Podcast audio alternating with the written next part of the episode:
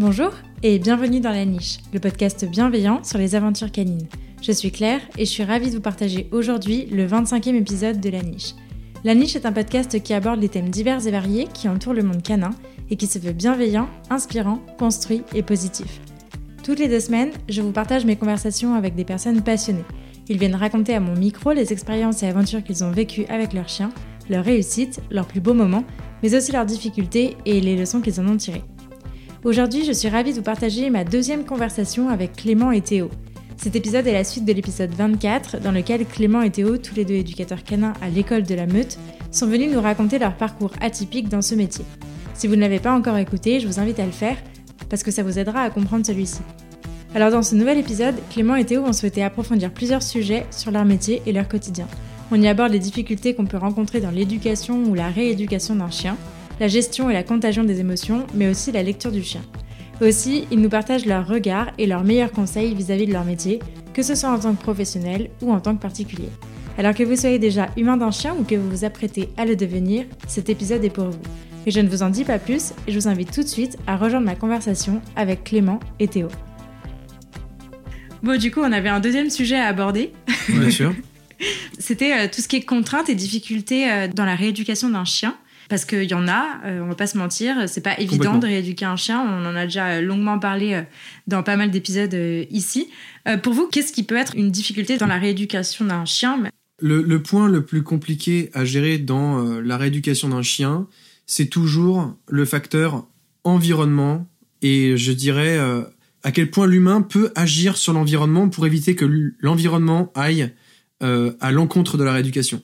Je m'explique très clairement. Euh, ce qui fait que euh, les chiens sont dans une espèce de boucle de réactivité, c'est que bah, la réaction, euh, très souvent, elle leur permet de retrouver du confort et de pouvoir aussi manifester un, mal-être. Ils ont aucune réponse, ils sont attachés en laisse parce qu'ils sont en ville et, du coup ils aboient par frustration, par stress ou par peur. Et donc, si les personnes sont dans un environnement urbain et qu'ils ne peuvent pas s'éloigner des zones denses et intenses de par le fait qu'ils puissent ne pas être véhiculés, ou alors que dans leur environnement, il n'y a aucune safe space, donc de zone dans lequel le chien puisse se sentir à l'aise, dans lequel le stress baisse, en fait, là l'environnement devient un gros problème puisque du coup notre travail il peut pas s'appliquer. Parce que pour euh, travailler un chien et lui faire changer d'état émotionnel il faut qu'il reprenne confiance en lui il faut qu'il soit dans la réussite il faut donc bien le guider, euh, avoir une bonne lecture du chien pour voir si cet environnement est propice à, un changement d'état émotionnel, et quand il propose un autre comportement, venir le renforcer. Pour arriver à créer un, climat de confiance, bah, il faut qu'il n'y ait pas trop de stimuli. Et quand l'environnement est trop dense, et qu'en plus l'humain ne peut pas amener le chien dans un environnement plus calme, ou alors qu'il refuse, parce qu'on a eu ça aussi comme problème. C'est euh, l'humain qui dit non, non, mais moi j'ai pas envie de prendre la bagnole et aller dans le parc pour le sortir et ensuite aller euh, dans la ville. Euh, je, moi, ce que je veux, c'est que je descende, je, de chez moi et mon chien, lorsqu'il voit un chien sans trottoir en face, il arrête d'aboyer. Ben, en fait, s'il refuse de faire ça, là, on rend compte de gros problèmes. C'est vraiment juste ce facteur-là, c'est vraiment le facteur comment gérer l'environnement dans la rééducation.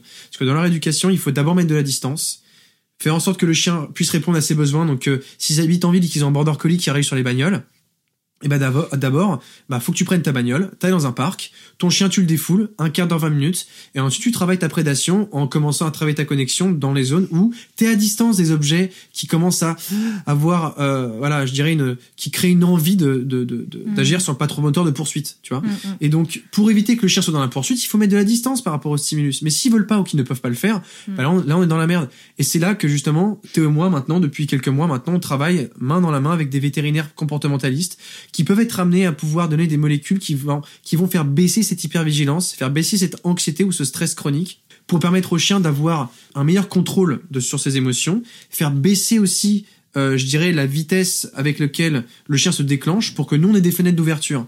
Et ça c'est vraiment un point sur lequel on, pourrait parler, Théo et moi on, on aime beaucoup parler de ça, c'est médicamenter un chien, ce n'est pas rentrer dans le dark side de l'éducation canine. Ce n'est pas rentrer dans le dark side de la rééducation. Il est parfois nécessaire en vue de votre environnement, en vue de, du degré d'anxiété, de à quel point l'environnement joue sur l'anxiété généralisée de votre chien. Il est important de devoir utiliser des molécules qui permettent à votre chien de pouvoir gérer son anxiété. Et là, vous avez des fenêtres d'ouverture pour que, après, bien évidemment, que le travail de rééducation nous permette de d'éliminer le médicament et donc après qu'on n'ait plus besoin de ça et que le chien n'ait plus besoin d'autre que de son humain pour se gérer dans un mm. environnement contraignant. Mm.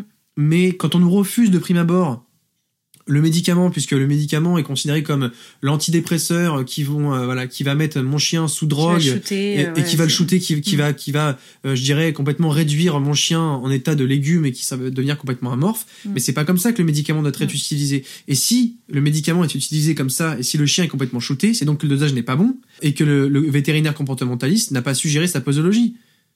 Mais si on travaille avec des vétérinaires compétents qui travaillent main dans la main avec nous, on peut faire un tir croisé, faire de voilà, faire de l'interdisciplinarité dans, dans la rééducation. Et là, vraiment, on va on va sur une rééducation euh, qui va qui peut aider tous les chiens et à terme vraiment aider l'état émotionnel du chien.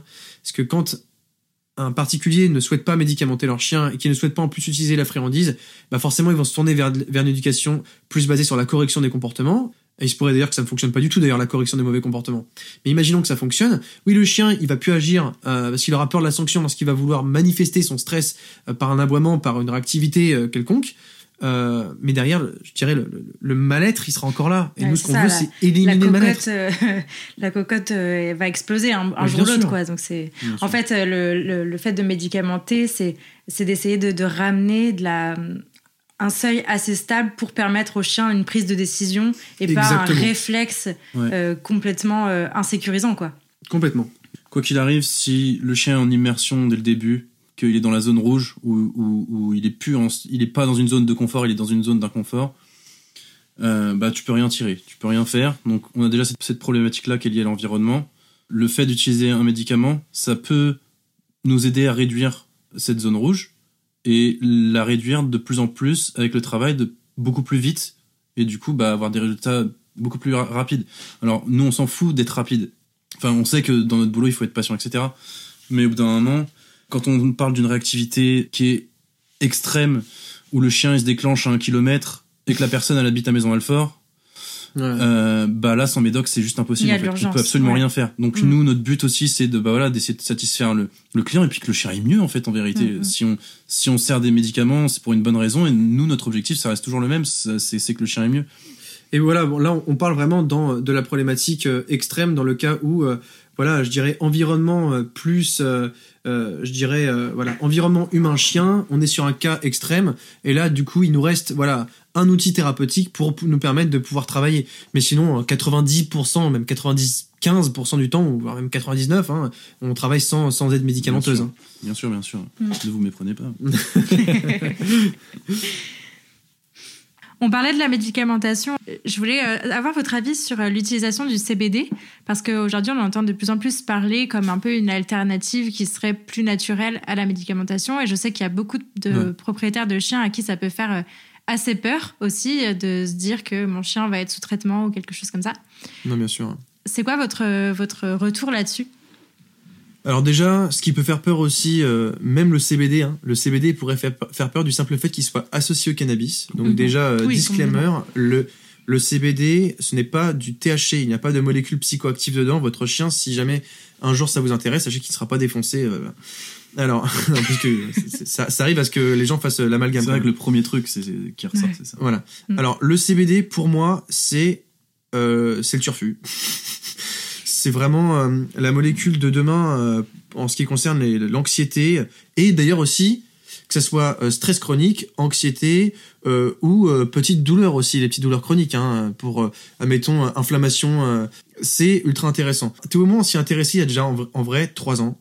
On savait que ça allait être intéressant pour les chiens parce qu'on on s'intéressait à ça pour l'être humain. Après, on a vu le truc arriver chez les chiens, mais d'abord aux États-Unis. Quand on a regardé, on se montrait, je vous montrer une publication d'un éleveur américain qui, euh, bah, qui vendait du CBD, qui montrait que voilà, il avait des résultats pertinents pour ses chiens. Et après, je me suis rendu compte que ça arrivait en France et euh, que le docteur Thierry Bedossa en parlait du CBD. Et il faut savoir que le docteur Thierry Bedossa, il fait aussi des consultations de comportement. Et le docteur Thierry Bedossa n'aime pas euh, utiliser la médicamentation, voilà, comme ça à tout bout de champ. Parce que ça arrive à ce que certains vétérinaires le, le, le, le fassent. Lui, voilà, il est un peu plus mesuré. Et donc, il avait aussi besoin d'un outil de travail qui, pourrait, qui pouvait permettre aux chiens de faire baisser leur anxiété, leur stress qui euh, viendrait euh, compliquer un entraînement. Et donc, il faut savoir que moi, Sia est une chienne très anxieuse. Et donc, je me suis dit, en allant rencontrer le docteur Thierry Bedossa, bah tiens, euh, je lui ai demandé euh, qu'est-ce qu'il faudrait pour, pour ma chienne. Et donc, j'ai pris une fiole de 7%, elle a 3 gouttes le matin, 3 gouttes le soir, et j'ai vu effectivement que ma chienne était plus mesurée, euh, on va dire, dans euh, certains moments où elle est en éruption comme ça, émotionnelle. Donc je vois que ça a un impact, et c'est un impact que vraiment bénéfique, qui, est, je trouve, plus pertinent que les fleurs de bac qui peuvent souvent se montrer trop euh, légères par rapport à certaines pathologies. Je pense que le CBD est plus pertinent, plus efficace. Il arrive même parfois que le CBD soit surdosé pour dire à quel point ça peut être efficace. Donc à ce que le chien soit apathique, hein, attention, hein, mais euh, voilà, soit un peu euh, un peu trop tranquille. Voilà. Donc euh, ce qui montre à quel point ça peut ça peut marcher. Donc pour moi, il faut aller voir un vétérinaire habilité à, pouvoir fournir du CBD, à connaître vraiment parfaitement la posologie, voir avec un recul clinique qui nous permette d'avoir vraiment un, un bon dosage et le faire avant d'utiliser la médicamentation. Et si on voit que le CBD n'est pas assez efficace, là on passe sur euh, la clomipramine ou n'importe quoi, hein, ils, savent mieux que nous. Voilà, et là on passerait vraiment sur une médicamentation si euh, bah, euh, les défis de l'environnement ne peuvent pas être, gérés, si le chien vraiment n'arrive pas à gérer ses émotions, et que voilà l'entraînement ne peut pas se faire parce que l'environnement fait déclencher le chien à la moindre, moindre seconde. quoi. Et donc oui, je passerai par CBD avant, et, le, CBD est un remède naturel, hein, vraiment pas du tout... voilà, c'est je dirais, ça pose moins de problèmes, en tout cas pour l'humain, généralement. Et moi, j'utilise et je ne peux que recommander. En fait, je, je- encore une fois, je crois, je suis pas sûr, parce que je suis pas vétérinaire, et que je me suis, mais je crois qu'il n'y a pas d'effet secondaire en fait. Ah, oui, oui, tout, tout à fait. Tout à Et fait. ça, ça joue, bah, ça joue à mort. On vous propose du Prozac ou du CBD. Euh, bah, le CBD, euh, dans un premier temps, euh, clairement, c'est Ça vaut le coup de ça fait tester. moins flipper. Ouais, complètement. Ok. Je voulais revenir un peu sur la, communication euh, canine, qui est euh, un sujet euh, fort intéressant. Je voulais savoir un petit peu comment, selon vous, en quoi ça reflète les émotions du chien et en quoi parler des émotions du chien est hyper important quand on parle de communication canine. Ouais, c'est c'est pas facile de, parler de ça parce que en fait, c'est comme tu le disais, les deux sont, sont liés. C'est-à-dire que le chien, il y a une communication paraverbale, il communique avec le corps. Donc, le simple fait que le chien communique non avec des mots mais avec le corps, eh bien, euh, toute sa manière à lui de, pouvoir exprimer un ressenti se fera par le langage corporel. Et euh, mais que ce soit, je dirais, euh, volontaire ou non. hein. C'est-à-dire que même nous, en tant qu'humains, lorsqu'on est stressé, lorsqu'on a, je sais pas moi, peur de quelque chose, on se met à voir des, des mécanismes, tu sais, des réflexes corporels qui montrent un petit peu dans quel état émotionnel on est. Et bah, la communication canine, c'est très souvent des signaux qui sont parfois euh, envoyés aussi bien pour indiquer, euh, je dirais, euh, qu'ils ne souhaitent pas être, rentrer en conflit avec l'individu, ou pour montrer qu'ils se sentent mal à l'aise. Quand on apprend les signaux de communication, on arrive aussi bien évidemment à mieux lire l'état émotionnel du chien. Je prends un exemple tout bête. On veut caresser Médor, mais à chaque fois que je le caresse sur la tête, eh ben, il se met un petit peu à, à- à se lécher la truffe et puis à bailler. On comprend pas parce que on n'a pas appris à décoder ces signaux. Et en fait, en apprenant que bah, le chien, quand il se lèche la truffe et qu'il se met à bailler, c'est qu'il est, euh, est mal à l'aise et qu'il souhaite, il essaie de, de retrouver un petit peu du confort. Eh bien, euh, on peut se rendre compte qu'effectivement, bah, mon comportement amène à un malaise. Il me le communique, mais c'est à moi de décider de savoir si j'arrête mon, mon action ou pas. Et on se rend compte que en je dirais en, en réajustant nos comportements en fonction de des signaux que me renvoie mon chien, bah, si mon chien ne montre plus ces signaux, il est plus à l'aise et c'est là que bah le chien peut se montrer peut-être bah, plus en confiance avec nous et à la fois plus avenant du coup. Mais avenant par rapport euh, à ce qu'est un chien avenant. C'est-à-dire que un chien avenant typiquement, je, re- je reviens sur l'exemple d'un chien que j'ai travaillé hier qui est réactif euh, congénère mais qui est très sensible et euh, qui euh, va pas forcément vers l'humain euh, très facilement. Et bien en fait, à la fin de cette séance-là, c'était la deuxième fois qu'on se voyait en extérieur, et la dame elle m'a dit tiens, je voulais vous poser une question. Il avait fait ça, il a fait ça qu'à vous, mais je veux savoir pourquoi est-ce que il est venu puis il a collé ses hanches contre vous, mon chien. Et là je lui dis bah, c'est c'est très flatteur parce que c'est la manière que le chien a de nous faire un câlin. Voilà. Et ce chien, je l'ai, jamais caressé de prime abord. C'est-à-dire que j'ai jamais forcé le contact parce que j'ai bien vu justement que à chaque fois qu'il y avait une bah, une avancée trop trop rapide quand il venait trop proche de moi, bah, je le voyais tout de suite se lécher la truffe très subtilement en expirant et euh, se mettre à- un petit peu à, à me détourner. Donc je voyais bien qu'il avait une manière très délicate de m'approcher, qu'il fallait pas que je sois trop intrusif. Bah, finalement, en remarquant ça, il a vu justement que j'étais très délicat avec avec lui et il s'est mis à, me dire merci copain quoi. Et ça justement c'est vachement intéressant de, d'analyser ces, ces signaux de communication pour derrière bah, comprendre l'état émotionnel du chien, arriver à mieux euh, à mieux le cerner, avoir un lien plus euh, je dirais plus respectueux. Après, on peut parler de tout ce qui est lié euh, à la capacité olfactive du chien qui amène à bah, avoir une perception des individus différente de la nôtre, dans le sens où un chien est capable de sentir le- les hormones qu'on va sécréter, et du coup, bah, moi je remarque par exemple un chien euh, peureux de base qui peut montrer de la réactivité euh, se déclenchera quasiment systématiquement sur euh, des chiens peureux. Et qu'en fait, c'est pour ça que je dis toujours à mes clients, il n'y a pas de chiens méchants, il n'y a que des chiens peureux. Et c'est vrai que, comme on sait que, on le sait tous en fait, et les chiens le savent instinctivement, un, un individu peureux est un individu imprévisible, donc potentiellement dangereux, et ça fait flipper les chiens peureux, ça. Donc on peut parler de contagion émotionnelle, je sais pas si on peut parler de ça de- directement, mais en tout cas, voilà, l'émotion du chien est liée à plein de trucs en fait.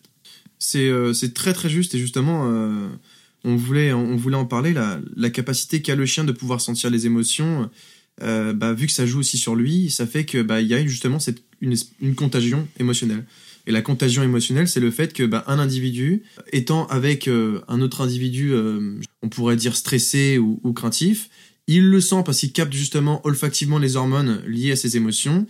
Et bah et ça donc ça va donc le toucher. Euh, il pourrait se sentir bah, moins à l'aise, se poser la question de savoir pourquoi est-ce que l'autre n'est pas n'est pas à l'aise.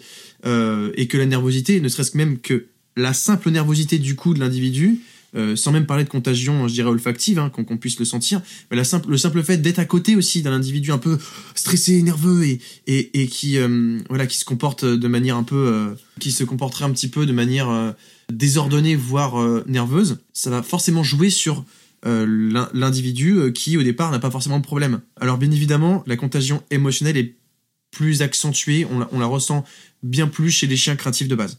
C'est-à-dire qu'un chien qui a naturellement, je dirais, une instabilité émotionnelle, il aura tendance à être encore plus sensible euh, aux émotions des autres.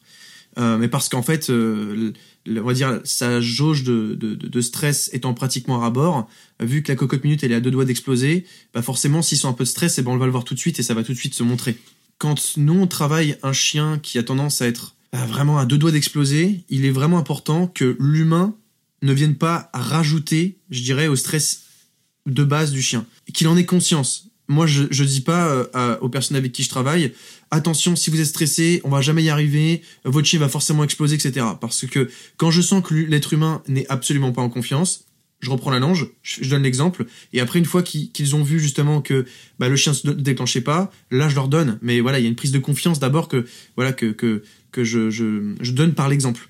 Ou alors, s'ils viennent en couple, eh bien je donne d'abord le chien à la personne qui est le plus détendue, et là après, bon, les résultats sont plus pertinents, et la personne qui a du mal à gérer ses émotions se met à rationaliser et arriver à pouvoir gérer ses émotions. Mais donc oui, effectivement, euh, ce n'est pas euh, une idée reçue. Le stress de l'humain va euh, jouer sur le chien. Deux poids deux mesures, ça dépend des individus. Donc la contagion émotionnelle, elle n'est pas la même pour tous les chiens. Mais voilà, un chien peut capter les émotions de son humain, donc il faut être vigilant de ça. Il faut apprendre à, je dirais, à être, euh, à savoir rationaliser dans un état de stress. Parce que pour moi, gérer ses émotions, ça veut, ça veut pas dire faire taire le stress et ne plus avoir peur. Parce que ça, c'est pas possible. On peut pas ne plus stresser, ne plus avoir peur du jour au lendemain. Donc quand je dis à un humain, il faut que vous gériez vos émotions, je leur dis aussi, il faut juste que vous appreniez à vous concentrer sur ce qu'il faut regarder malgré le fait d'être stressé. Parce que moi, quand je travaille un chien réactif, faut pas croire que je suis pas stressé. Hein. Évidemment, moi aussi, que je claque des genoux des fois, euh, ou que je me dis, euh, bon, là, ça risque d'être sport. Mais le fait que je m'oblige à rentrer en, je dirais, en, en, concentration presque pleine conscience sur ce chien, sur le langage que, qui va me, qui va montrer, sur les, les, réflexes, on va dire, de, d'expression corporelle qui va commencer à montrer, et aussi la communication du chien d'en face, bah, ça me permet, en fait, de me concentrer sur autre chose et du coup de mieux gérer mes émotions. Et euh, Théo le, disait très bien en fait tout à l'heure. Quand on fait de la rééducation canine sur, euh, mettons des chiens qui ont des problèmes de, de réactivité congénère, qui ont une mauvaise sociabilisation, bah au départ, il est vraiment important de sélectionner le bon individu au bon moment, de lui montrer un chien capable de pouvoir tolérer aussi sa propre peur à lui, ses maladresses, être capable d'avoir, de ne pas stresser, de ne pas avoir peur, ou si choisit, si la peur, qu'il choisisse la fuite, voilà, plutôt que plutôt que d'agresser globalement, les émotions, quoi qu'il arrive, ça va avoir une influence sur le comportement du chien. Peu importe ce qui l'entoure, peu importe l'individu qui l'entoure, que ce soit humain, euh, chien, chat, peu importe, ça va avoir une influence sur le comportement du chien. Euh, j'ai une cliente là que j'ai faite récemment qui m'expliquait qu'elle avait un cancer et, euh, son chien, le nouveau chien du coup, euh, est très pot de colle et est tout le temps avec elle. Je lui ai expliqué que bah, moi, j'ai vécu une expérience similaire. J'avais un pote qui avait un cancer, on savait pas encore qu'il avait un cancer, et à chaque fois qu'il venait chez moi à la maison, Noctis passait sa soirée collé à lui. J'ai compris plus tard en fait pourquoi Noctis avait ce comportement-là. Avec les chiens, on se rend compte que un chien qui a subi un traumatisme, par exemple avec un congénère, et du coup qui s'est fait attaquer par un chien, c'est un cercle vicieux en fait. Ce chien-là en question avait peur, donc il a attaqué le chien en face. Le chien, du coup, a un traumatisme parce qu'il a été attaqué, et il a associé le traumatisme à que dégager le chien qui l'a attaqué. C'est-à-dire qu'il a fait une capture d'écran, il a fait OK, ce type de chien-là est dangereux. Et comme c'est un chien qui est stressé, il sécrète énormément de cortisol, l'hormone du stress, et du coup, voilà, on a compris que en fait, un, chien comme ça, les individus qui vont être peureux, il va falloir s'en méfier, quoi qu'il arrive. Parce que le chien a analysé et se dit que potentiellement un individu qui est peureux peut être dangereux pour lui. Ils font une cartographie olfactive. C'est-à-dire qu'ils font une photographie olfactive de la situation et ils se disent, OK, cette expérience est associée à cette odeur-là.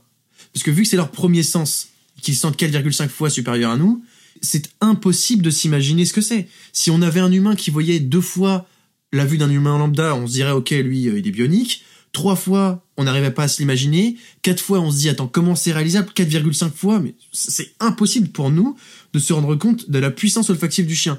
Donc, puisque il se cartographie euh, ces événements de manière olfactive, les gens se rendent pas compte qu'ils sont craintifs parce qu'ils viennent, au contact en étant en tension, avec le cou relevé, la queue droite, et il pense que non, il est juste dominant ou qu'il est sûr de lui. Bah non, c'est tout le contraire en fait. Hein. Il est craintif au possible, seulement les fortes émotions, euh, notamment la peur, amenant à de la tension musculaire, bah, la queue serait dit, le cou serait dit, en fait ça se remarque comme ça. Et donc en fait ce chien il va venir target tous les chiens craintifs, dès qu'il va en voir, en voir un, il va le sentir, il va venir, il va se mettre au niveau du dessus, au-dessus du cou du chien, et là, il va le plaquer au sol. Et, et on peut remarquer, euh, quand on, quand on explique aux gens que c'est lié justement au fait que leur chien s'est fait attaquer aussi, et qu'un chien qui, qui attaque les autres chiens, c'est parce que ben, il a peur des autres, ils me disent, mais alors ça veut dire qu'effectivement, oui, comme vous le disiez, mon chien ne fait ça qu'aux chiens peureux. Bah ouais. Ou mal, ou mal pas castré. Bah ça, c'est dans le meilleur des cas. Parce qu'après, le chien peut généraliser sur tous les, tous les congénères, évidemment. Mais il y a beaucoup. Mais il y a beaucoup de chiens qui sont après un traumatisme, après un premier traumatisme. C'est ça. Euh, très souvent, s'ils deviennent réactifs, ce sera que sur les individus qui vont dégager les mêmes odeurs que, donc, le chien qui l'a agressé. Donc hormones sexuelles et stress. C'est euh, vraiment testostérone et euh, cortisol, c'est vraiment genre les, les, les, deux hormones qui sont vraiment target par, par les mâles et c'est pour ça qu'on dit tout, souvent ouais attention aux mâles pas castrés mais c'est pas ça c'est ça c'est juste qu'il y a eu une accumulation de mauvaises expériences mais moi pour, pour, pour le dire quand je vais dans les parcs où les chiens sont habitués à être lâchés donc du coup sont sociabilisés sainement en étant libre avec des chiens eh ben nickel. Moi, des, mâles pas castrés euh, qui ressembleraient au stéréotype du chien auquel il faut se méfier, ils communiquent parfaitement sainement.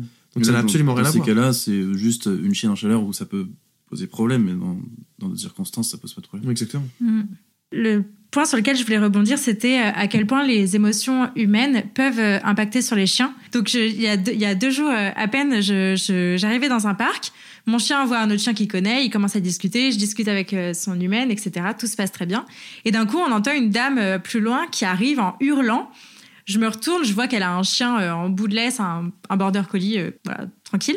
Et en fait, elle, elle hurlait parce qu'il y avait un quatrième chien qui arrivait. Donc, c'était un staffy qui était détaché, qui était très très tranquille, qui arrivait à son rythme, qui avait pas l'air de vouloir foncer sur nos chiens du tout, etc.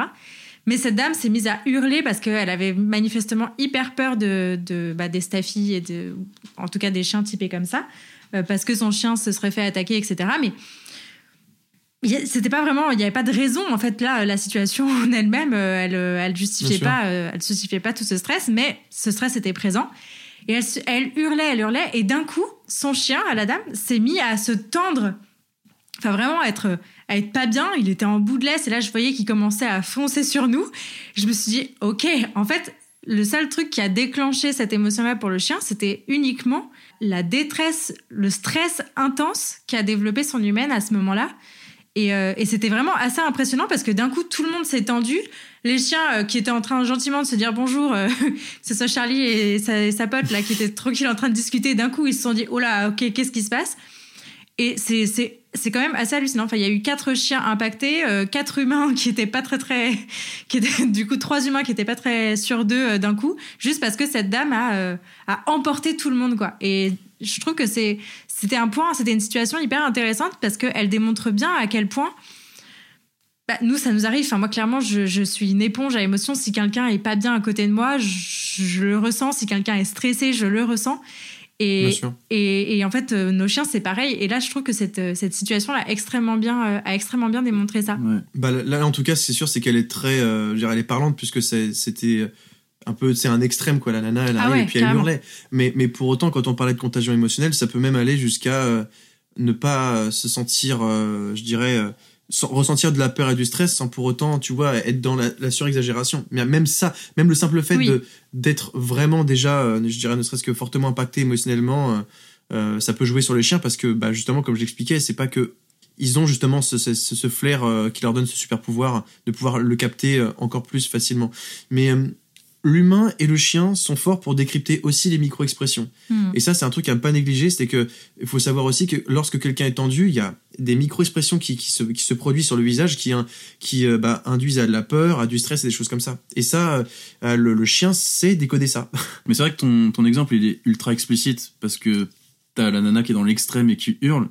Mais les chiens ont pas besoin de ça pour être dans un état émotionnel euh, en Et- détresse, genre. Et puis justement, je rebondirais sur une chose, parce que tu m'as t'as, t'as donné un, un, point qui expliquait aussi une des raisons qui fait que le, le border collie euh, bah, ne pouvait pas gérer ses émotions, c'est qu'il était attaché en laisse. Mhm. Je parlerai même pas de longe là, hein. je parle juste du fait d'être attaché. Les problèmes de comportement arrivent à partir du moment où tu mets une laisse à un chien. Mhm. C'est tout. À partir du moment où tu commences à brider la liberté de se mouvoir à sa guise à un chien, tu amènes du stress. Et ce stress amène à euh, une incapacité à pouvoir gérer euh, un défi euh, de, de l'environnement, de la vie. Et euh, ce défi, s'il n'est pas, euh, on n'arrive pas à le gérer, on a une émotion qui n'est pas qui n'est pas gérée. Au fur et à mesure de l'accumulation de ces mauvaises expériences, la cocotte minute déborde et le chien explose. Et c'est là que naissent les réactivités et les problèmes de comportement. Donc en fait, les premières choses que devraient apprendre à faire les propriétaires de chiens, c'est de savoir détacher un chien, de connaître leur environnement dans lequel ce n'est pas dangereux pour lui, et de connaître les environnements dans lesquels le chien peut communiquer avec d'autres chiens sans que ça puisse partir en bagarre. Donc des chiens sains euh, socialement. Et en fait, si votre chien sait faire ça, revenir au rappel, avoir un suivi naturel, mais il tire en laisse, on s'en fout. Parce que euh, les problèmes qu'on rencontre véritablement avec un chien, c'est quand on commence à ne plus le comprendre, à ne plus euh, le, voir gérer ses émotions. Mm. Exactement. Et donc, il vaut mieux avoir un chien qui euh, court, là, qui fait 100 mètres dans- dans- autour de la plage, mais qui sait pas me faire un assis, plutôt que d'avoir un chien qui obéit parfaitement, mais qui n'est pas capable de pouvoir euh, être libre sans que nous, en tant qu'être humain, on panique. Lorsqu'on a un chien, mettre une laisse, ça doit être un apprentissage géré. Il faut d'abord faire en sorte que le chien gère ses émotions par rapport à la laisse. C'est pas d'abord la laisse et ensuite on le met en liberté. Il faut, enfin bref, c'est mon point de vue. attention, attention, parce que la laisse, nous, la laisse pour nous, elle est obligatoire. La vérité, c'est ça. C'est que Oui. c'est une problématique parce que bah, on en a besoin en fait. Mm. On a des environnements qui sont dangereux. On peut pas. Moi, je trouve qu'il faut du cran, il faut du courage pour lâcher ton chiot à trois mois pour qu'il apprenne à jamais avoir besoin de laisse. Genre, c'est. Et moi, pourtant, je l'ai- fait assez tôt avec Noctis. Et, malgré tout, bah, il, a aucune conscience que si une voiture le tape, il est mort. Il a absolument aucune conscience de ça. Du coup, je fais plus, bon, en plus à cause de la prédation pour les chats, mais il faut pas tomber dans le piège de je vais lâcher tout le temps mon chien euh, très peu, voilà, très jeune, je le, l'habitue jamais à la laisse parce que après, tu commences à, à vouloir bosser euh, euh, une, une marche au pied en laisse ou ce que tu veux, faire un peu d'obéissance avec une laisse. Ton chien il a jamais eu de laisse de sa vie, bah bonjour, bonjour. Il va avoir peur, il va être euh, dans un niveau de stress énorme juste parce qu'il est attaché. Donc il faut pas tomber dans le piège. Oui, il faut détacher son chien. On, on est dans un environnement qui est dangereux pour eux, qu'on peut pas se permettre en fait de, de faire du full sans laisse. Ou alors euh, si, mais il faut être très courageux. Et je suis désolé, pas avec tout type de chien. Moi Noctis, je l'ai fait tôt. Je l'ai fait tôt sans laisse. Vous euh, essayer avec un beagle? On rigole un peu. Beagle, ouais, bon chance aussi. ouais, mais a- après, après voilà, moi, je, je, je pense peut-être naïvement, mais tendance à, à croire que euh, il est quand même possible de faire euh, donner suffisamment confiance à un chien pour qu'il puisse gérer ses apprentissages liés à, des environnements même ultra contraignants euh, où il y avoir beaucoup de stimuli sans qu'il puisse réagir. Après voilà, je n'ai pas d'expérience personnelle vis-à-vis de ce genre de, de lâcher prise euh, total vis-à-vis de la liberté. En ville en tout cas, je l'ai pas. Voilà. Mais par contre, moi dans un contexte je dirais, de sociabilisation. Lorsque moi, je dois resociabiliser un chien réactif, là, par contre, c'est plus comme ça que je travaille. Vraiment, on est vraiment. Alors, attention, il n'est pas en liberté full, mais j'utilise la longe comme un outil qui va faire en sorte que le chien se sente le plus possible en liberté pour euh, casser justement ce stress qui est lié au fait que, bah non, tu peux pas aller où tu veux. Qu'on apprend à gérer le chien dans un environnement ouvert avec une longe. Mais ça, c'est, c'est encore un autre sujet. Mais euh, Mm. en fait, je, je parlais de ça au départ par rapport au fait que voilà, qu'on parlait tout à l'heure de Border Collie qui s'est mis aussi à péter un câble. Je pense que si Border Collie a été, euh, avait été, complètement libre, Oui, il, il aurait, il aurait peut-être certainement mieux géré que. et puis il aurait pris ses distances, Mm. tout simplement. Mm. Euh, euh, moi, j'ai déjà remarqué une fois un chien qui, qui perdait pied euh, et confiance en lui dans une situation où il se faisait harceler par un chien. Euh, son humain n'était pas du tout de, euh, il n'aidait pas à ce qu'il puisse se sentir à l'aise.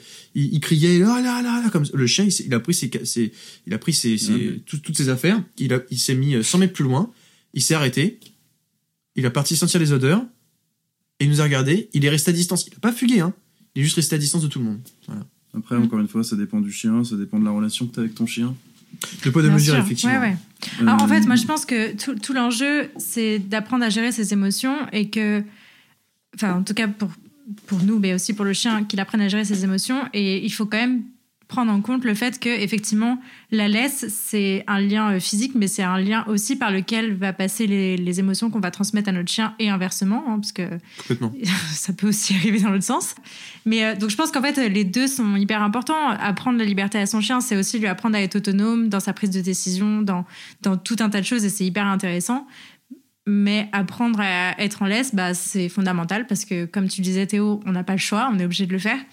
Et euh, les deux doivent s'apprendre et je, je pense que quand un, quand un chiot arrive à la maison, euh, on lui met direct sa laisse pour aller se promener, etc. Et on le fait un peu facilement, sans vraiment euh, apprendre, sans vraiment apprendre ça, apprendre comment ça se, comment ça se fait, comment ça se joue, qu'est-ce qui passe par la laisse. C'est pas juste un truc par lequel on tient Non. notre chien, quoi. Mais en fait, pour moi, c'est une bonne chose de mettre une laisse à un chien tôt, parce que de toute façon, il va en avoir, on va en avoir besoin.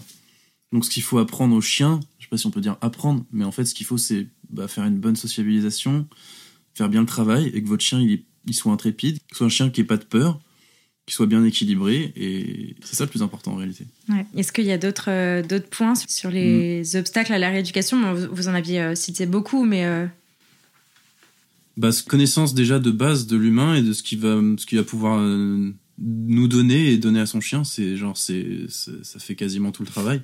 Et moi, ça m'arrive encore de me faire avoir parce que bah, je suis trop gentil, que je sympathise avec les gens pendant le bilan ou genre de trucs. Et du coup, j'oublie trop de prendre en compte. Ça m'arrive, hein, alors ça va, ça m'arrivera de moins en moins parce que j'ai.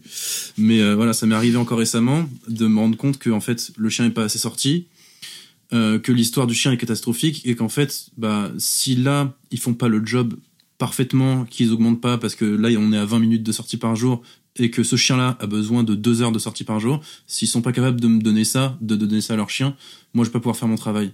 Mm. Si les gens n'ont pas les connaissances, il faut expliquer aux gens ce que sont que les besoins fondamentaux du chien et il faut leur, leur faire comprendre que si vous les respectez pas, nous, on peut pas faire notre travail.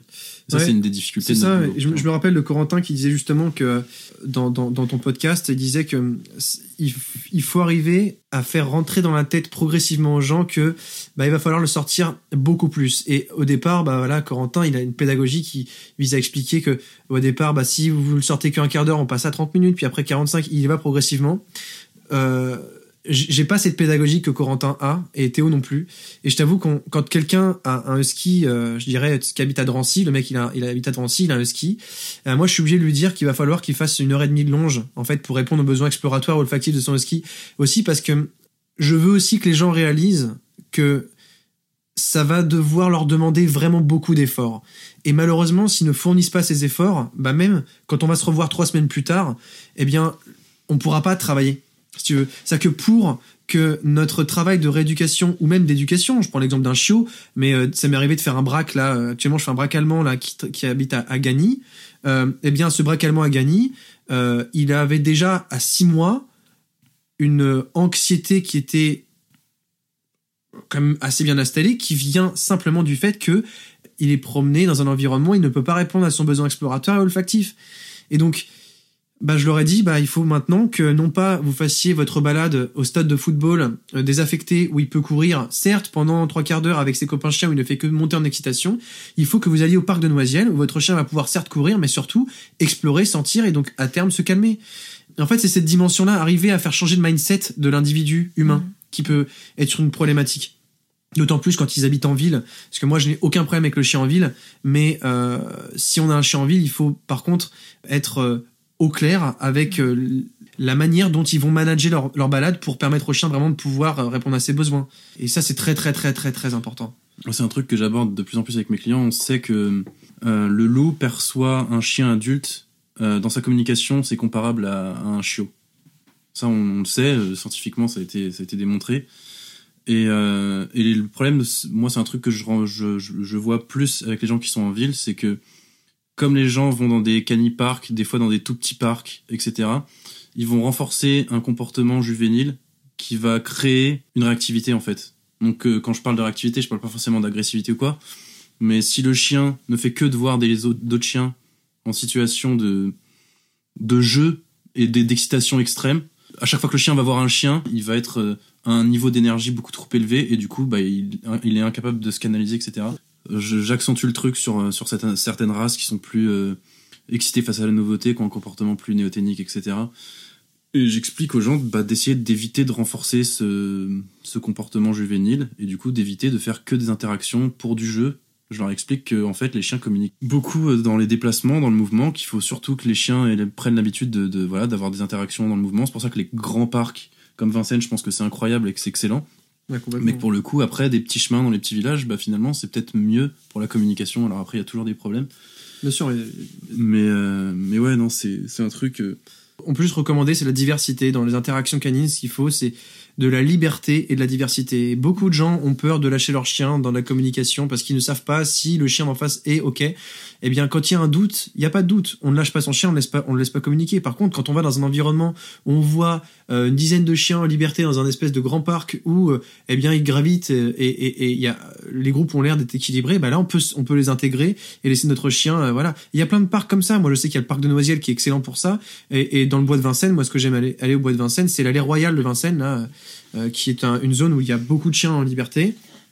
Et en fait, la culture locale de, cet environnement, c'est de venir, on détache son chien et il va voir tout le monde en, liberté. Ce qui fait que, vu que les gens savent que tout le monde fait ça, bah, les gens qui ont des chiens agressifs, ils viennent pas parce qu'ils ont peur de, de, de venir foutre la merde, très clairement. Et, et, et du coup, c'est un super endroit parce que les chiens communiquent sainement, ils sont habitués à communiquer en liberté. Et là, il n'y a aucun conflit. Moi, j'ai vu un conflit en euh, des mois et des mois d'observation. Et en, vrai, en tant que, que, professionnel ou particulier, observer euh, des chiens jouer comme ça aussi sainement, c'est euh, mais euh, un, bonheur. Je veux dire, moi, toutes mes vidéos que je fais là sur la, communication canine, elles, elles viennent de Vincennes. Et j'ai un tas de d'interactions à montrer, à décrypter, qui fait que du coup, c'est c'est magnifique à voir. Et puis, euh, puis nos chiens vivent de très bonnes expériences. Et là, c'est bien parce qu'ils peuvent aussi se quitter. Tandis que dans un parc canin, euh, s'il y a un, un problème et qu'il y a une montée d'excitation et que alors on pense qu'ils font que de jouer. Alors oui, ils jouent certes, mais s'il y en a un qui est tout le temps dans la dans l'échec dans le jeu, qui n'est pas euh, gagnant et qui n'est que perdant, eh ben il y a un stress qui monte et puis à la fin on a des mauvaises expériences sans pour autant qu'il y ait une agression. Mais une accumulation de mauvaises expériences et de perte de confiance dans le jeu, euh, surtout dans les parcs canins, c'est tout le temps le cas. Je mets une aparté d'ailleurs sur euh, l'école du chiot, c'est aussi souvent le problème. Ouais. Euh, il faut être capable de pouvoir intervenir et savoir intervenir, c'est un métier. Et il y a parfois des éducateurs canins qui ne le font pas dans l'école du chiot. Mm. Et c'est un souci. Mais bref, c'est une- un- puis encore un autre sujet. Mais je voulais terminer là-dessus, c'est que le, le, le parc canin, bah, bah c'est un lieu clos. Du coup, il n'y a pas de, euh, je dirais, de, de mouvement fluide où les chiens peuvent cesser l'interaction et en choisir une autre. Et ça, c'est vraiment le, le truc le plus important. créer du mouvement, c'est euh, c'est la base de la communication canine et c'est contre-intuitif pour nous les humains. C'est ce que j'explique à mes clients. Nous, dès qu'on on discute avec les gens, on s'arrête. Quand on va voir nos clients pour le premier rendez-vous, on s'assoit, on discute. Communication, c'est l'inverse de la communication canine. Et du coup, dis à mes clients, forcez-vous à, créer du mouvement, à vous déplacer, etc. pour que justement les chiens puissent bah, communiquer correctement. Ouais, quitte à se déplacer avec l'humain avec euh, lequel le chien s'entend bien. Euh, on, on se déplace ensemble pour euh, voilà leur permettre aussi de faire des synchronisations comportementales. C'est ce qu'il y a de mieux quand vous avez deux chiens qui sentent la même odeur et qui se suivent mutuellement. C'est comme ça qu'ils créent les, meilleurs liens. Il a été prouvé que pour pour créer un lien entre individus, il fallait faire de la synchronisation comportementale. Mais même l'humain, hein, si on se met à, suivre un chien en train de sentir une odeur et tout, le chien va nous regarder, il va commencer à nous trouver plus intrigant et plus intéressant. Et pour créer un lien avec un chien qu'on ne connaît pas, le mieux c'est de, se synchroniser avec lui. Donc plus on reste en statique, moyen de synchronisation, moyen de synchronisation, plus on se concentre sur nos tensions et sur notre nervosité, et plus il peut y avoir potentiellement des, des problèmes de comportement. Donc euh, pour le chien urbain, voilà, c'est majoritairement ça qu'on retrouve comme problématique et comme, comme souci. Après pour le chien de la campagne, bah, le problème c'est l'hypostimulation. Hein. C'est très simple, c'est euh, de ne pas avoir été socialisé euh, à la forte densité, avoir un seuil d'homéostasie sensorielle du coup beaucoup plus faible, donc avec une moins grande capacité à tolérer la densité visuelle, la densité sonore notamment, et aussi euh, la variété de chiens. Et c'est des chiens qui sont ont une mauvaise sociabilisation et qui du coup se montrent des fois potentiellement beaucoup plus réactifs, en tout cas en campagne qu'en ville. Mais les chiens des villes peuvent être réactifs par la surstimulation ou, je dirais, la, la, l'assimilation à que le chien égale à forcément tout le temps grande intensité. Voilà. Hmm. Ouais, en fait, je pense que ce qu'il faut pas oublier, c'est que ce qu'on propose à nos chiens aujourd'hui euh, en 2022 en France, euh, c'est c'est pas du tout naturel pour eux, même si ça fait des générations maintenant qui vivent à nos côtés dans, dans ces, dans ces environnements-là. Bien sûr. faut pas oublier que c'est ouais, c'est pas naturel en fait. Ils ont tout à apprendre et, et, ce qui nous paraît complètement normal pour nous ne l'est pas du tout pour eux. Et donc, c'est, je trouve ça très compliqué de trouver un juste milieu entre assez de stimulation et trop peu de stimulation. Euh, je trouve ça hyper compliqué de, ouais, de, de, de, pouvoir répondre correctement à ses besoins. Et la ville est un vrai challenge. La campagne en est un aussi. Et, et je, voilà, je trouve que c'est. Il y a beaucoup de gens qui disent euh, bah, non, moi je prendrai un chat quand j'aurai une maison avec un jardin, etc. Mais c'est pas forcément l'idéal non plus. Il y a plein de gens qui prennent des chiens en ville sans se rendre compte de ce que ça implique. Je trouve que c'est vraiment, euh, c'est vraiment compliqué. Et, et c'est là aussi que, que, les éducateurs euh, canins et professionnels que, que vous êtes et que je serai bientôt en devenir, bien sûr. En, devenir, sont, euh, ont, un rôle important à jouer dans, dans, dans, cette prévention-là et dans, dans l'aide au, choix du chien et, et à, l'accompagnement avant que le chien arrive, en fait. Parce qu'il y a tellement de choses qui se jouent à ce moment-là que. Ouais, c'est drôle que, que, tu dises ça, puisqu'il faut savoir qu'il y a beaucoup de, de, de, personnes qui nous envoient des messages et qui commentent nos vidéos en disant euh, J'ai pas de chien, j'adore votre contenu et ça va grave m'aider pour quand j'aurai un chien. Et mm. ça aussi, c'est très motivant parce que je pense qu'il y a une, je dirais, Théo et moi, demain, s'il n'y a pas de réactivité congénère, s'il n'y a pas de réactivité canine, on vivra encore de notre métier. Donc, euh, j'ai pas, on n'a pas besoin de ça pour, pour exister, Théo et moi. Et donc, euh, donner des informations pour permettre aux gens d'avoir le chien le plus équilibré possible pour euh, s'éviter d'avoir des problématiques émotionnelles fortes chez leur chien, bah, nous, on serait très heureux, en fait, qu'il n'y en ait plus. Et aussi, on serait même plus en sécurité parce que quand on est dans un, un environnement comme chez nous, là, euh, où c'est un environnement rural, où du coup les chiens sont pas sociabilisés comme il le faudrait, et quand nos chiens sont en liberté, qu'on voit un chien en face, on se dit si on rattache pas, euh, ça va virer au carton, et une fois sur deux, on a raison de le faire. Et mm. c'est aussi ça qui, qui, est intéressant chez les éducateurs canins d'éducation positive, c'est que ils expliquent véritablement le pourquoi du comment. Euh, il y, a, y, a, une belle analogie qui est faite, c'est que quand on, on, on, travaille en éducation positive, on soigne la cause. Quand on travaille en éducation plus traditionnelle, on travaille sur la conséquence. C'est oh votre chien est réactif, et eh ben il n'est plus réactif. Tandis qu'en éducation positive, on va vous dire, OK, votre chien est réactif, mais il est réactif à cause de ça. Du coup, il faut qu'on travaille ça pour qu'il ne, réagisse plus. Je pense que quand déjà les gens, philosophiquement, ils vont arriver à, se placer euh, de cette manière-là dans leur manière de voir leur chien et de gérer les problèmes, il y aura forcément moins de problèmes. Il y aura forcément moins de problèmes. Alors, on aura toujours besoin d'éducateurs canins de comportementalistes, mais euh, sinon, on a des cas moins moins hard, et eh ben on sera aussi très content. voilà après c'est euh, c'est plus humain quoi. Je pense que c'est vraiment c'est une difficulté dans le travail l'humain. Il faut vraiment pas l'oublier. euh, genre dans, dans le métier d'éducateur canin il y a, et de comportementaliste, on, on vous dit souvent ouais, euh, euh, c'est un métier, faut aimer les chiens, ça c'est sûr, mais si vous aimez pas l'humain, ça fonctionne pas. Je pense pas quelqu'un qui, qui, aime, qui aime vraiment pas l'humain se diriger dans un métier comme ça. Je pense, je pense pas possible. Pour autant, dire qu'il faut absolument aimer l'humain, bah c'est pareil, c'est encore un autre extrême. Je pense que c'est pas non plus nécessaire d'aimer l'humain au point de de se dire que voilà c'est obligatoire. Pour moi, c'est pas obligatoire d'aimer vraiment à ce point l'humain pour être éducateur canin, mais par contre, il faut avoir conscience que il faudrait être bon en communication. Il faudra être euh, bien savoir gérer les conflits aussi, mm. parce que le chien, ça touche à l'affect. Et euh, aussi, bah, il y a beaucoup de gens qui croient tout savoir dans le chien, même même en faisant appel, à, même en faisant appel à un pro. Hein. Il y a des gens qui, qui croient tout savoir et du coup qui, qui vous regardent en vous croisant les bras en vous disant un un et en se disant dans leur tête euh, non mais qu'est-ce que tu me racontes voilà j'en ai rien à faire. Et ça c'est vraiment un truc à, à savoir gérer. Savoir gérer bah euh, des problématiques humaines. C'est vraiment. Il y a un truc qui, peut arriver qui est très désagréable, c'est quand euh, bah, tu as une personne qui t'appelle, tu viens au rendez-vous, euh, donc chez eux, à leur domicile, et tu as toute la famille en face de toi, et puis tu as la moitié de la famille en fait qui veut pas que tu sois là. Et ah toi, tu dois essayer de convaincre tout le monde que bah, tu es là pour une bonne raison. Parce que tu sais en plus que tu es là pour une bonne raison. et et as le, as, voilà, je vous donne un exemple tout, bête, hein, mais ça m'est arrivé il y a pas longtemps. Il y avait donc la fille qui voulait, euh, qui m'a contacté, donc je suis allé à leur domicile et tout. Euh, je comprends la problématique, etc. En fait, elle est liée au papa qui frappe le chien.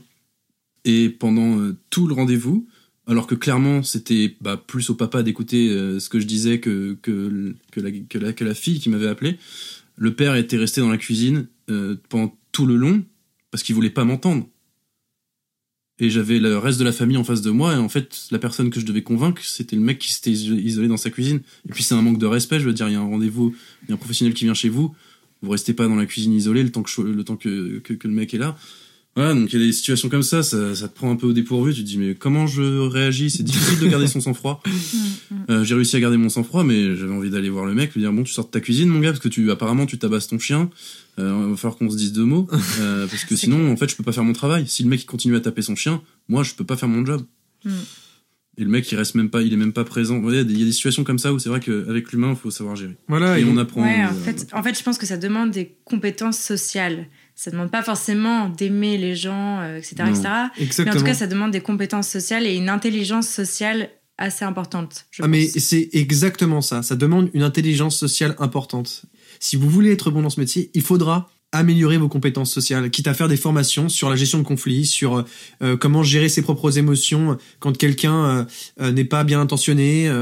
Voilà, savoir contrôler euh, bah, son sa respiration, savoir aussi contrôler son débit de parole, parce que moi je suis de base et je pense que tu l'as remarqué, quelqu'un qui parle très vite. Non mais je parle tellement vite que des fois c'est pas audible, tu vois. C'est donc euh, en fait apprendre à, à savoir bien communiquer et surtout bien euh, bien gérer euh, sa personne face à, à, à du euh, à du défi social Mm, mm. humain. il est capable de s'adapter, ouais. Ouais, c'est C'est ça. un vrai défi. Faire preuve d'abnégation. Quel conseil vous donneriez à quelqu'un qui voudrait se former pour devenir éducateur canin ou qui est en train de se former, par exemple. Alors, euh, pour moi, le, le, le conseil serait de trouver une formation longue en éducation positive uniquement, avec un bon gros euh, cursus théorique euh, d'éthologie pour vraiment avoir de, de très très bonnes bases et de, du travail de terrain. Il y a des formations que je connais qui proposent ce genre de choses, comme la formation Vox Animae. Il y a euh, la formation au centre euh, animalin. Il y a le BP éducateur canin qui, dans certains lycées agricoles, propose de très très bonnes formations aussi. Et euh, bah, d'autres formations, je crois que la tienne, on en avait un petit peu parlé. Mhm. Je sais pas si on peut donner des noms. Elle façon, répond, je- elle check tout. j'ai fait du name dropping là, je sais pas s'il fallait le faire, mais euh, mais en tout cas, voilà, je moi ce que je pense c'est qu'il faut se tourner vers des vers des centres qui proposent une formation de assez longue durée, juste pour pouvoir avoir toutes les cordes à son arc. Parce que quand on, on fait une formation de trois semaines, même dans un centre de, de, de formation en éducation positive, ce n'est pas c'est pas assez. Parce que même en, en survolant le, euh, je dirais les- les- l'éthologie en trois semaines et la pratique trois semaines en vérité ça reste trop peu. Il y a trop de choses à voir. Et euh, c'est vraiment holistique comme comme approche l'éducation canine. On- on- moi je me rends compte typiquement que euh, pareil maintenant que je m'y connais un peu plus en nutrition notamment grâce bah, euh, à mes recherches euh, à des lectures et à des podcasts je me rends compte que ça peut c'est vachement important finalement aussi d'avoir ces notions de nutrition euh, aussi euh, euh, bah, je sais pas, genre euh, mettre le pied dans l'élevage, ça permet aussi de savoir euh, vraiment ce qui se passe euh, dans, Mm. dans, dans, dans justement dans, dans les élevages et, et à quel point ça va jouer aussi sur le développement du chiot et ça a une dimension énorme. Donc ce n'est c'est pas intéressant que de connaître la génétique et de connaître l'importance de, de la mère, on va dire, dans, dans le, le je dirais l'état en devenir du chiot, mais de voir aussi. Euh, et, et je pense que certaines formations le proposent, d'autres le proposent pas. Il faut trouver ce qui nous correspond, mais en tout cas, si je peux vraiment donner un conseil, c'est formation longue avec de l'éthologie, éducation canine positive et la pratique. Voilà. Ouais, et faites des stages. Voilà, c'est ça. Et arrêtez jamais de vous faire former. Et, et c'est ça. Et surtout après aussi continuer à Mais se du former. coup, c'est vrai que ce qu'on disait tout à l'heure, ce qui est intéressant, c'est de bosser, de se rendre compte là où est-ce que ça pêche, et du coup de se faire former. Mm. De se renforcer là où, euh, Exactement. là où on a Mm. besoin. Et même quand vous êtes commencé, quand vous commencez votre euh, votre métier d'éducateur canin, je pense qu'il y a un truc qui est vraiment ultra important, c'est de connaître les grands noms de l'éducation canine et d'aller Mm. faire des rencontres. Si ces personnes-là proposent des formations, euh, de, de, de- des stages de 2-3 jours, allez-y, observez comment est-ce que les autres travaillent pour vous euh, pour vous faire une idée de que en fait il n'y a pas une approche, il y a des approches. L'éducation positive, en fait, elle, elle, elle est, elle, a, elle, je veux dire, elle est, elle est certes unique, mais il y a différentes manières de poser son regard sur le chien euh, parce que chaque être humain va se concentrer sur une chose. C'est des détails, ça Mhm. paraît être bête. Euh, on devrait se dire bah ouais mais tout le monde devrait fonctionner comme ça mais le truc c'est que en fait c'est ça quand on est dans le travail en fait suivant votre expérience suivant les chiens qu'on va vous amener vu que vous n'avez pas vous n'allez pas dans votre première expérience aborder les choses euh, de manière bah, vraiment euh, très diversifiée euh, et ben en fait on, se on se rajuste par rapport au cas qu'on a. Et donc, en travaillant avec d'autres euh, professionnels, vous allez bah, euh, vous rendre compte qu'il y a finalement plein, plein, de problématiques que vous n'avez pas vues et peut-être que vous n'avez pas abordées de, de, telle ou telle manière. Et donc, en fait, savoir, eh ben, je sais pas, changer de, de, de regard, c'est ultra important. Non, c'est clair. Bon, je vais maintenant vous poser la question signature de ce podcast. Qu'est-ce que ça a changé à votre vie d'avoir un chien et qu'est-ce que ça vous apporte au quotidien de travailler avec eux? Alors moi, pour être très honnête, avoir, avoir un chien, ça m'a vraiment appris à, à me remettre véritablement en question. À me faire me rendre compte que euh, être, euh, je dirais, patient et doux avec euh, des êtres vivants, c'était obligatoire. Que on pouvait, on faisait passer aucune idée en étant volcanique et en étant trop, trop virulent ou trop trop puissant, hein, trop puissant émotionnellement et physiquement. Voilà, c'était vraiment c'est même plus grande leçon.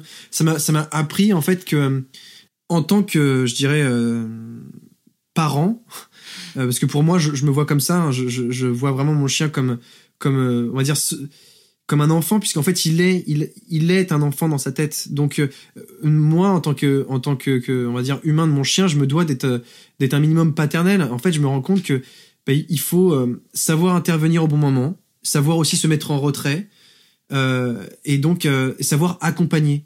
En fait, moi, je, me suis rendu compte avec mon chien que on était euh, un meilleur tuteur à savoir bien accompagner que plutôt à, à, vouloir absolument mettre un cadre ultra strict où il fallait que rien déborde.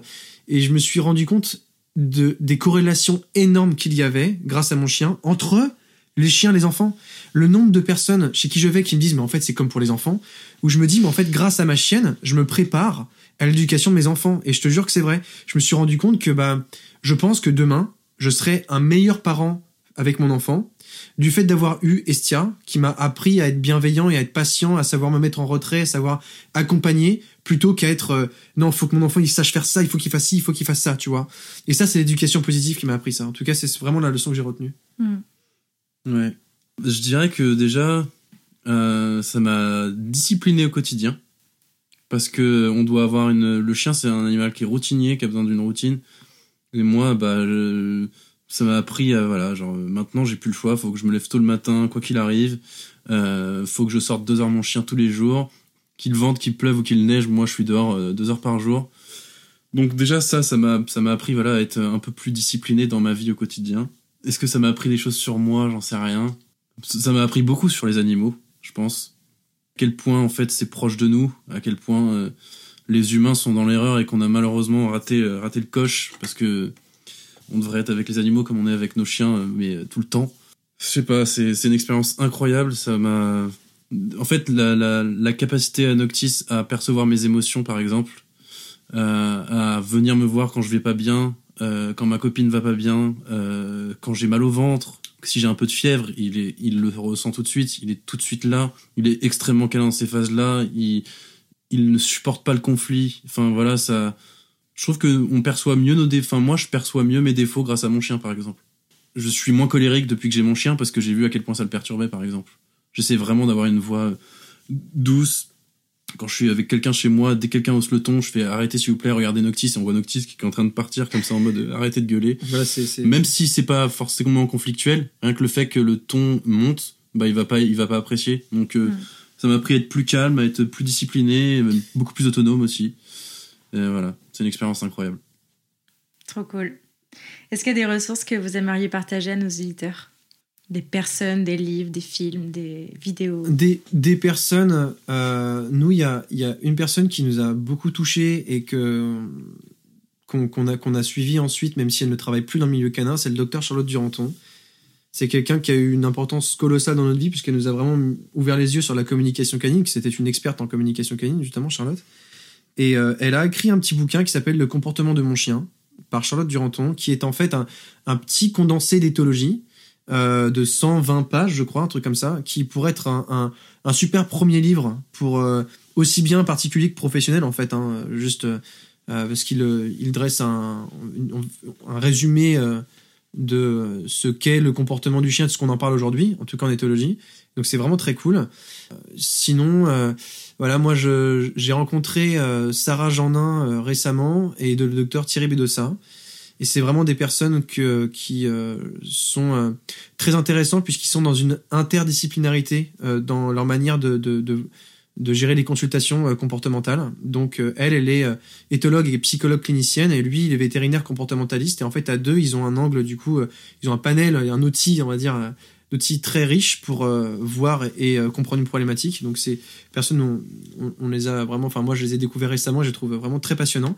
Et puis en vrai, un gros clin d'œil à Jérémy Serrada, qui est un passionné d'éducation canine et un fervent défenseur de la rééducation comportementale en éducation positive.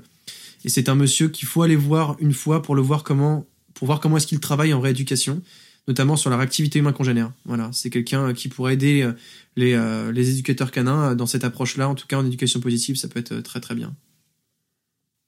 Ouais. Et en film, j'ai Shiloh. Je sais pas si vous connaissez, c'est avec un beagle.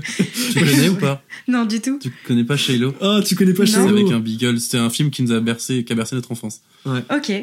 Eh bah, trop cool. Shiloh, pour ça. Mais il est dur à trouver, hein. j'ai cherché sur Google, franchement, il est dur à trouver. Ok, bah écoute, je mettrai tous les, tous les liens euh, dans la barre d'infos. Où est-ce qu'on redirige les auditeurs qui souhaiteraient euh, suivre vos aventures, découvrir tout votre contenu peut-être, euh, si, s'il y a encore des gens qui ne connaissent pas l'école de la meute sur les réseaux?